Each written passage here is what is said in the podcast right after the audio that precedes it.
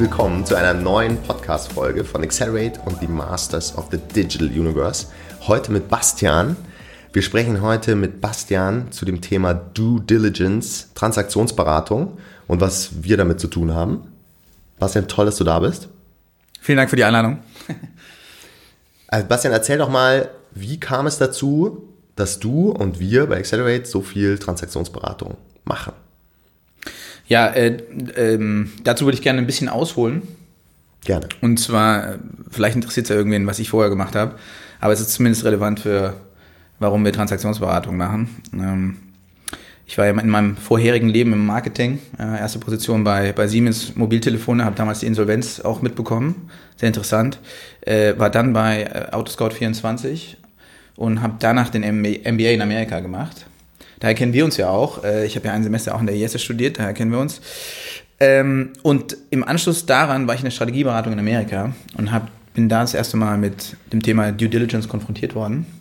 Ich glaube, meine erste Due Diligence war auf ein äh, Kabelinfrastrukturunternehmen irgendwo in der Middle of Nowhere in den USA. Ich habe nichts verstanden. Wichtig ist ja immer zu verstehen bei einer Due Diligence, was sind denn die großen Treiber für so ein, für so ein Geschäftsmodell. Und ich saß da, glaube ich, eineinhalb Wochen, habe erstmal nicht verstanden, was die Treiber sind. Aber gut. Ähm, und äh, äh, äh dann, äh, genau, ich habe quasi drei Jahre Strategieberatung gemacht und war dann bei Amazon und bin dann vor viereinhalb Jahren eben zu Accelerate gekommen.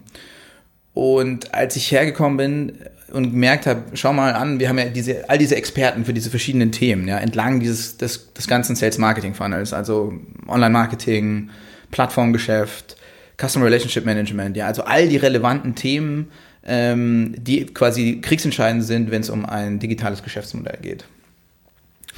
Und ich glaube, wir, haben, wir saßen irgendwann mal zusammen und ich habe so ein bisschen in die Runde reingeworfen, warum machen wir eigentlich keinen keine Transaktionsberatung? Oder warum helfen wir eigentlich nicht Private Equities oder auch damals dachten wir noch, Venture Capital Unternehmen sind, sind auch gute Targets.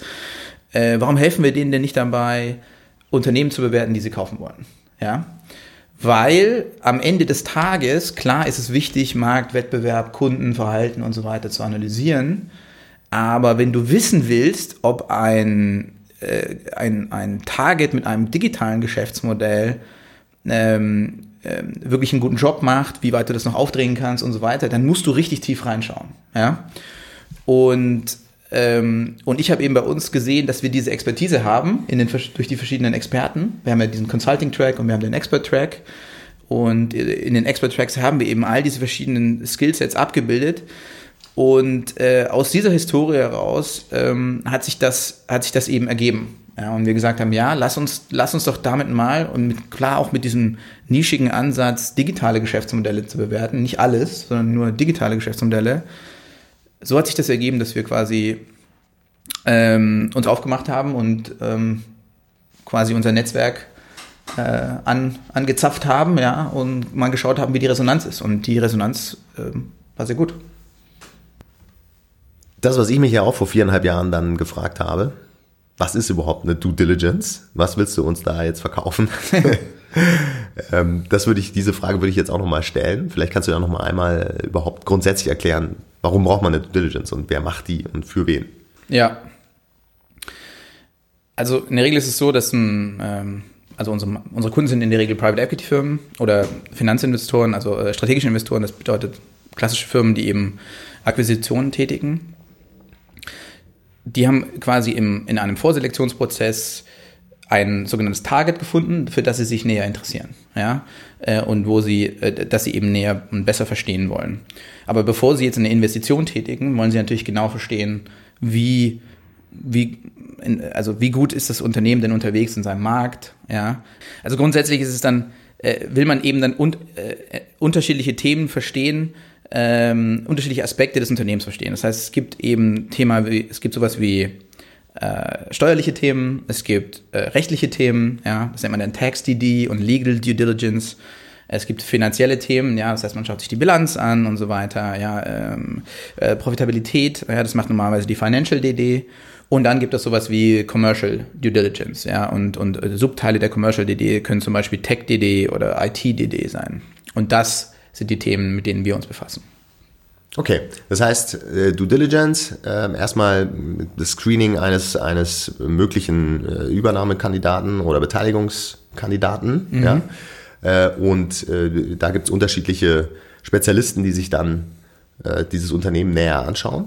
Ja? Ähm, das hast du ja gerade schon gesagt, Commercial DD ist dann das Feld, in dem du und wir uns bewegen. Ja? Was, ähm, was ist denn jetzt quasi eine klassische Commercial DD. Was macht man da so? Mhm. Ähm, und vielleicht auch schon mit der Unterscheidung, was macht man äh, anders, wenn es sich eher um digitales Geschäftsmodell handelt. Mhm. Die großen Buckets beim Thema Commercial Due Diligence sind in der Regel Markt, Wettbewerb, Kunden, operative Leistungsfähigkeit und dann vor allem äh, Businessplanbewertung. Mhm. Ja? In der Regel hat das Management einen Businessplan für die nächsten drei oder fünf Jahre und der wird dann bewertet. Ja. Also Markt bedeutet Marktgröße, Marktentwicklung, Trends im Markt, gibt es neue Produkte im Markt, ja, irgendwelche technologische Innovationen und so weiter. Äh, Wettbewerb bedeutet, äh, wie, wie, sieht die Wettbewerbslandschaft aus, wie stark sind die Wettbewerber, was haben die für Stärken und Schwächen, das schaut man sich in der Regel dann auch an, nicht nur für den eigentlichen Markt, äh, auf dem das Unternehmen jetzt gerade tätig ist, sondern auch, man schaut sich auch an, welche potenziellen Wettbewerber könnten denn aus dem, aus dem Ausland zum Beispiel in den Heimatmarkt kommen. Kunden bedeutet, man schaut sich an, wie hat sich das Kundenverhalten geändert, wie segmentieren sich denn die Kunden, ja, was gibt es für verschiedene Kundengruppen, was ist denen wichtig bei der Kaufentscheidung. Ja. Äh, das sind so die klassischen Themen einer Commercial Due Diligence. Und wenn ich mir jetzt anschaue, was macht denn eine, was machen wir denn in einer Digital Due Diligence, dann schauen wir eben ganz tief, also wenn man in das Thema operative Leistungsfähigkeit äh, reinschaut, dann ähm, behandeln wir vor allem den sogenannten Sales Marketing Funnel. Was bedeutet das? Jedes digitale Geschäftsmodell, bei jedem digitalen Geschäftsmodell geht es am Ende darum, dass man äh, Kunden oder potenzielle Kunden auf irgendeine Art von Plattform zieht, die dort konvertiert zum Kunden und dann hinten raus sicherstellt, dass die einem gewogen bleiben, dass die positiv über einen sprechen, eventuell andere Kunden werben und wieder kaufen. Ja, und zwar wieder kaufen, ohne dass ich sie vorne teuer wieder einkaufen muss. Das heißt, die klassischen Themen in diesem Funnel sind Online-Marketing natürlich, weil die meisten, zumindest die meisten oder alle Geschäftsmodelle, die wir uns bisher angeschaut haben, ähm, verlassen sich natürlich zu einem großen Teil auf Online-Marketing, um Traffic zu generieren. Ja? Das heißt, wir schauen uns an, was sind die, die, die Quellen, die Traffic-Quellen, also woher kommt der Traffic auf die Seite oder auf die Plattform. Dann schauen wir uns die Plattform an, wie konvertieren die Leute dort, was gibt es da für Potenziale, kann man eventuell sowas wie Conversion Rate verbessern. Und dann schauen wir uns Customer Relationship Management Themen an, also CRM, E-Mail-Marketing, Personalisierung, ja, ähm, wie geht das Unternehmen mit den Kunden um, das schon hat, die, die es schon hat? Oder wie geht es mit, mit Kunden um oder potenziellen Kunden um, die sich zum Beispiel für den Newsletter angemeldet haben? Ja, gibt es da Personalisierungsvariationen äh, und so weiter? Ja, und, und da schauen wir richtig, richtig tief rein, weil das sind am Ende die Hebel, die ähm, die darüber entscheiden, inwieweit kann das Unternehmen noch weiter wachsen, ja, wo kann es sich professionalisieren. Und das sind im Prinzip die Inputs, die wir dann ähm, die wir auch den, dem Investor äh, zurückspielen, damit die entsprechend ihre, ihren Finanzplan, ihren, ihr, ihr Business Model, das sie ja bauen, um zu bewerten, was ist uns dieses Unternehmen denn wert, ja? ähm, damit die ihre, ihre Annahmen entsprechend verändern können und anpassen können.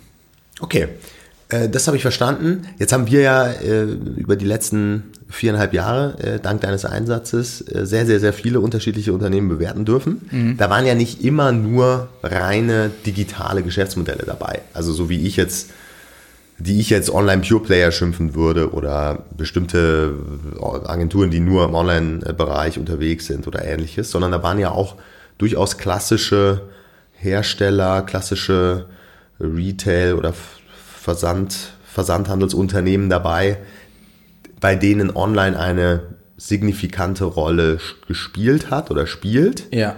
aber jetzt nicht immer äh, quasi ausschließlich äh, den Ton angegeben hat. Ja? Ähm, inwieweit äh, ist da eine Digital Due Diligence dann eigentlich ähm, so das, das einzig wahre? Ja? Oder ist es eher ein Add-on?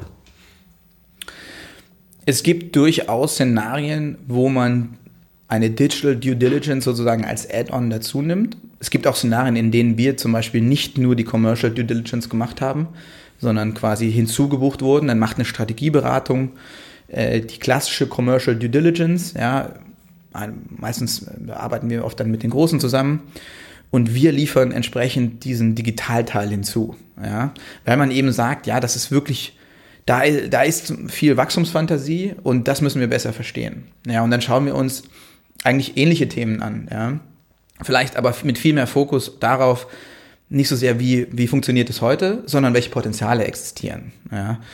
Und ähm, äh, gehen dann viel mehr in, in, in, eine, in einen Modus rein, wo wir uns anschauen, okay, wie könnte man das Ganze aufsetzen äh, und wie viel, wie viel Umsatz könnte man denn da generieren? Ja, also fast schon eher so ein, so ein, ja, dass man sich eher drüber nachdenkt, wie kann man da neues Business generieren? Das sind vielleicht keine ganz so klassische Due Diligence, weil man eher in Potenziale reingeht. Verstanden. Ähm, jetzt ist es ja so, solche Due Diligence-Prozesse hängen ja auch stark davon ab, ähm, inwieweit man Daten zur Verfügung gestellt bekommt. Hm. Richtig? Also ja. äh, ich habe verstanden, die, die klassischen äh, grundsätzlichen Themen in Richtung Marktbetrachtung, Wettbewerbsbetrachtung, das sind natürlich klassische Themen, die man, äh, ja, die man outside outside in äh, machen muss und, und machen kann. Ja. ja?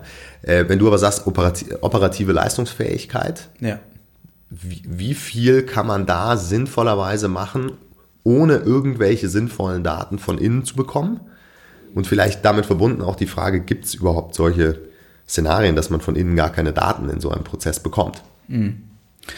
Ja, gute Frage also grundsätzlich ist es natürlich so, dass wenn du die, wenn du Zugänge zu bekommst, zum Beispiel zu den Analytics-Plattformen ähm, der Firmen und, und, und äh, Kundendaten und Kohortendaten und so weiter, dann kannst du tiefere Analysen machen.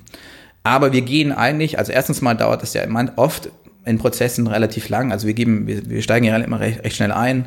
Wir senden einen sogenannten Data Request raus, bedeutet, wir fragen Daten an, die das Unternehmen bitte zur Verfügung stellen soll, weil in aller Regel ist der, ja, es gibt dann immer einen sogenannten Datenraum, in dem das Unternehmen die, die Daten bereitstellt. Dieser Datenraum ist in der Regel für unsere Zwecke meistens äh, unzulänglich gefüllt. Ja, es ist eigentlich immer äh, der Status ähm, am Anfang. Und äh, dann senden wir eben einen sogenannten Data Request und fragen an, wir brauchen X, Y, Z. Aber wir gehen immer davon aus, dass wir die Antworten darauf nicht bekommen und versuchen outside-in zu arbeiten. Ja, und da äh, kann man im Online-Bereich schon einiges machen. Es gibt viele Third-Party-Tools, die einem erlauben, zumindest mal einen Blick äh, von außen auf das Unternehmen, vor allem versus dem Wettbewerb, ähm, äh, so einen Blick aufs Unternehmen zu werfen. Und entsprechend auch Dinge zum Beispiel empirisch zu testen. Ich war ja vorher bei Amazon im Bereich äh, Customer Experience Benchmarking und Customer Experience Strategy. Da haben wir ganz viel empirisch einfach gebenchmarkt gegen den Wettbewerb und raus, haben versucht herauszufinden, wie ist denn das Kundenerlebnis äh, bei Amazon versus dem Wettbewerber, indem wir uns einfach so oft in den Kunden hineinversetzt haben und die Customer Journey durchlaufen haben, bis wir adäquat viele Datenpunkte haben, um eine, eine, eine valide Aussage treffen zu können. Ja? Zum Beispiel über Liefergeschwindigkeit. Und sowas kann man natürlich im Rahmen einer Due Diligence auch machen. Ist ein bisschen aufwendig, ja, aber das kann man natürlich auch machen und es gibt einem sehr, sehr guten, äh, sehr, sehr gutes Gefühl, wie zum Beispiel, ähm, wie eben zum Beispiel so ein Thema Customer Experience funktioniert.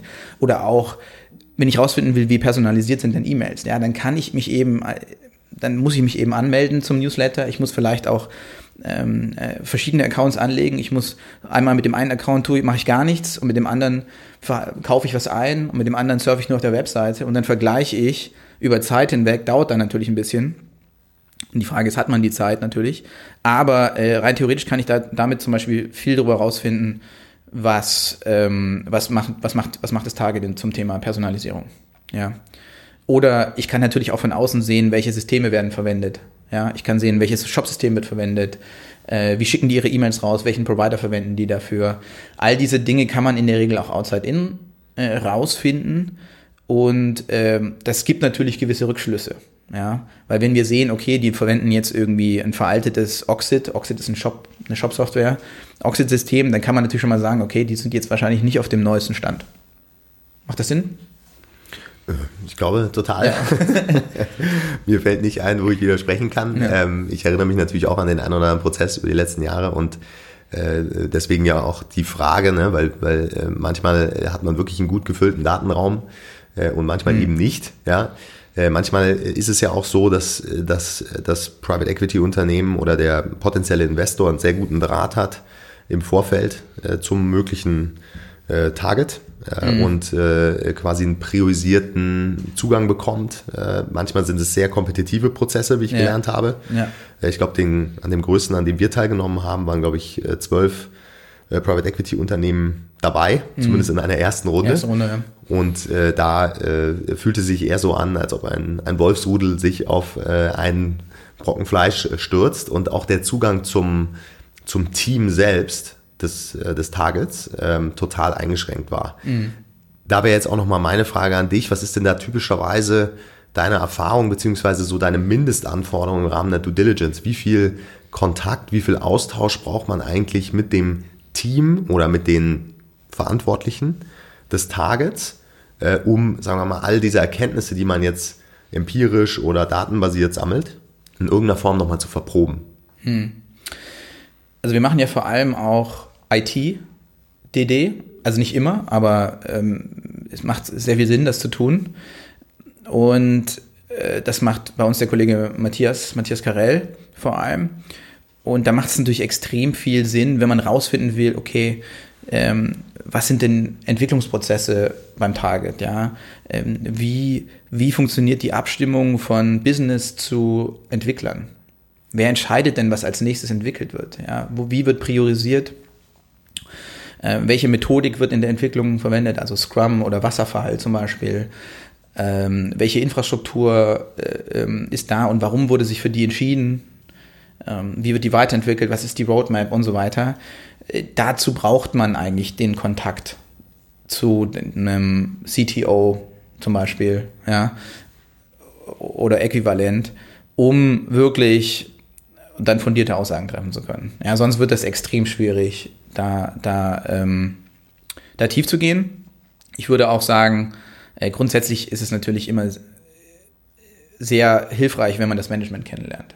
Ja, ich glaube, so am Ende des Tages auch, das ist ja auch für das Private Equity extrem wichtig, ähm, weil es zwar nicht, nicht, nicht ganz so sehr wie im Venture Capital, wo man ja, wo ein Venture Capitalist setzt ja auch zum sehr, sehr großen Prozentsatz auf das Team ein PE, von den PE ist es vielleicht etwas weniger wichtig, würde ich jetzt mal sagen. Da würden mir vielleicht ein, einige widersprechen, aber es kommt auch immer aufs Target an. Manchmal kann man auch sagen, okay, das, das Team ist vielleicht austauschbar. Das ist, glaube ich, immer davon abhängig, wie gründergesteuert sowas ist und, und nicht und wie viel Macht da in, an, in einzelnen Händen liegt, ja. Aber grundsätzlich ist es extrem wichtig, auch das Management kennenzulernen und zu entscheiden, okay, haben die eine Vision, haben die Drive, äh, haben die verstanden, worum es eigentlich geht. Ja. Jetzt ähm, hast du mich ja im Vorfeld ein bisschen mit Zahlen versorgt. Wir haben ja über die letzten vier Jahre, korrigiere mich bitte, aber ich glaube äh, ein bisschen mehr als 40, 45 Prozesse begleitet. Mhm. Ungefähr. Ne? Ähm, und äh, jetzt mal so äh, einfach nur eine Einschätzung. Waren das immer sehr, sehr ähnliche Targets oder wie war die Bandbreite? Was haben wir uns da alles angeschaut? Wir haben uns extrem die Bandbreite war extrem breit. Ich würde schon sagen, also natürlich immer mit einem Digi also es gab immer einen digitalen Fokus. Also wir haben jetzt keine Öl produzierenden Unternehmen angeschaut oder Stahlindustrie. Aber ich glaube, wir haben von Gutscheinnetzwerken über Multi-Channel-Commerce-Modelle, ja, ich weiß nicht, dieses Brillenthema zum Beispiel, zu äh, klassischen E-Commerce-Modellen unterschiedlichster Couleur, ja, von B2B Modellen, B2B-fokussierten Modellen zu eher B2C-fokussierten Modellen, zu beidem. Äh, wir hatten, glaube ich, das, da, die, das, die Transaktion hast du begleitet, wenn ich mich recht entsinne, das Thema äh, Agentur, Digitalagentur, sehr spannend, ja, glaube ich. Ähm, ja, äh, hilf mir. Also es gab, ähm, gab wirklich äh, alles, ähm, alles Mögliche eigentlich dabei, was, ja. was man sich so, was man sich so vorstellen kann. Ja. Was sind denn die spannendsten Prozesse? Also sind das immer die, die äh, bei denen man dann wirklich hilft und, und das Target wird auch wirklich gekauft?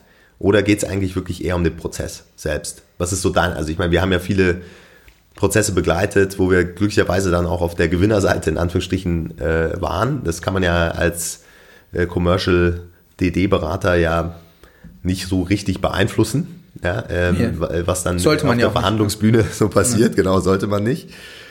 Hm, aber gibt es eine Korrelation? Also wenn man es dann, äh, wenn es dann so ein, so ein Glasbaustein gibt am Ende, ist man dann happier als, ja. als sonst? Also ich würde natürlich sagen, dass wir, wir versuchen natürlich schon äh, immer äh, sehr neutral zu sein. Ja, ich glaube, manchmal, uns wird vielleicht manchmal vorgeworfen, wir haben neulich eine Vendor Due Diligence gemacht, dieses Jahr. Das Target ist auch verkauft. Äh, Zelt, Zelt Online-Verkauf. Da wurde uns, glaube ich, manchmal vorgeworfen, dass wir auch in der Vendor Due Diligence immer, sollte, will man ja auch eher auch mal die positiven Aspekte rausstellen. Ich glaube, da wurde uns vielleicht ab und zu mal vorgeworfen, dass wir zu nüchtern und zu neutral an die Sache rangegangen sind. Ähm, aber ja, also grundsätzlich, grundsätzlich würde ich sagen, dass ein bisschen spannender ist es tatsächlich, wenn das Target dann gekauft wird. Dann ist man natürlich auch nochmal ein bisschen nervöser, dass man, dass man wirklich jetzt, ähm, also wir wollen natürlich immer unseren, unseren Kunden helfen, wirklich äh, ähm, Insights zu generieren und wirklich Erkenntnisgewinn zu schaffen und eine gute Entscheidung zu treffen. Ja? Und äh, wenn die dann kaufen, dann sind wir natürlich noch mehr on the line. Äh, ähm, und, und müssen sicher, und, und dann ist man vielleicht nochmal eine Ecke nervöser, ähm, weil man dann umso mehr hofft, dass man wirklich äh, die, ähm, die richtigen Erkenntnisse geliefert hat. Ja? Aber ja, ich würde sagen, so ein, in der Regel dauern solche Prozesse auch länger, weil es gibt ja zum Beispiel Red Flag, ähm, sogenannte Red Flag Commercial DDs. Das bedeutet, dass man quasi erstmal in einer, anderthalb Wochen wirklich nur rausfindet, gibt es irgendwelche großen Themen, die, wenn wir sie finden, zum absoluten sofortigen Abbruch des DD-Prozesses führen. Und ähm, äh, das heißt also, Prozesse, bei denen unser Kunde kauft, dauern in der Regel länger. Das heißt, man hat sich auch viel mehr mit dem Target beschäftigt. Und dann wird es halt auch ein bisschen emotionaler einfach, ja, weil man sich dann hat das Management kennengelernt und dann weiß man auch, man, dann bekommt man eben auch ein Gefühl und dann bekommt, wir denken ja auch immer über Wachstum nach, ja. Und gerade jetzt, wir haben zum Beispiel, da kann ich jetzt nicht drüber sprechen, weil es noch, noch, noch, noch nicht der Prozess ist noch nicht beendet, ja, aber es, das war jetzt ein klassisches E-Commerce-Modell. Aber der Prozess, ähm, da haben wir zum Beispiel, ich glaube, da waren wir enthusiastischer als der Kunde, weil wir als E-Commerce-Beratung oder Digitalberatung so viel Potenzial gesehen haben und der Businessplan so konservativ war und wir gesagt haben, ja, also den Businessplan, den kriegen wir ja äh, selbst ohne Online-Wachstum, Online-Marktwachstum kriegen wir den einfach durch Professionalisierungsthemen hin. Ja? Und da waren wir relativ ähm, äh, enthusiastisch und da hat, da hat man dann natürlich dann schon fast Lust zu sagen, okay, kauft die Bude und wir helfen euch, das Ding richtig groß zu machen. Ja, das Gefühl äh, hatte ich auch schon manchmal. Wir ja. brauchen nur einen Fonds ja. ja. ein bisschen, ja. bisschen Kapital. Äh, ich danke dir ganz herzlich, Bastian, für den Austausch. Äh, ich hoffe, ähm, euch hat der Austausch auch gefallen und er war informativ. Bitte lasst uns mal wissen, wie ihr den gefunden habt. Äh, schreibt uns, schreibt einen Bastian, schreibt bitte nette bitte. Kommentare, fiese Kommentare direkt an uns. Und äh, ja, für, äh, für, alle, die noch mehr wissen wollen über Due Diligence, äh, Commercial Due Diligence, IT Due Diligence, Bastian is the man. Ja. Vielen, vielen Dank. Meldet euch. Dankeschön.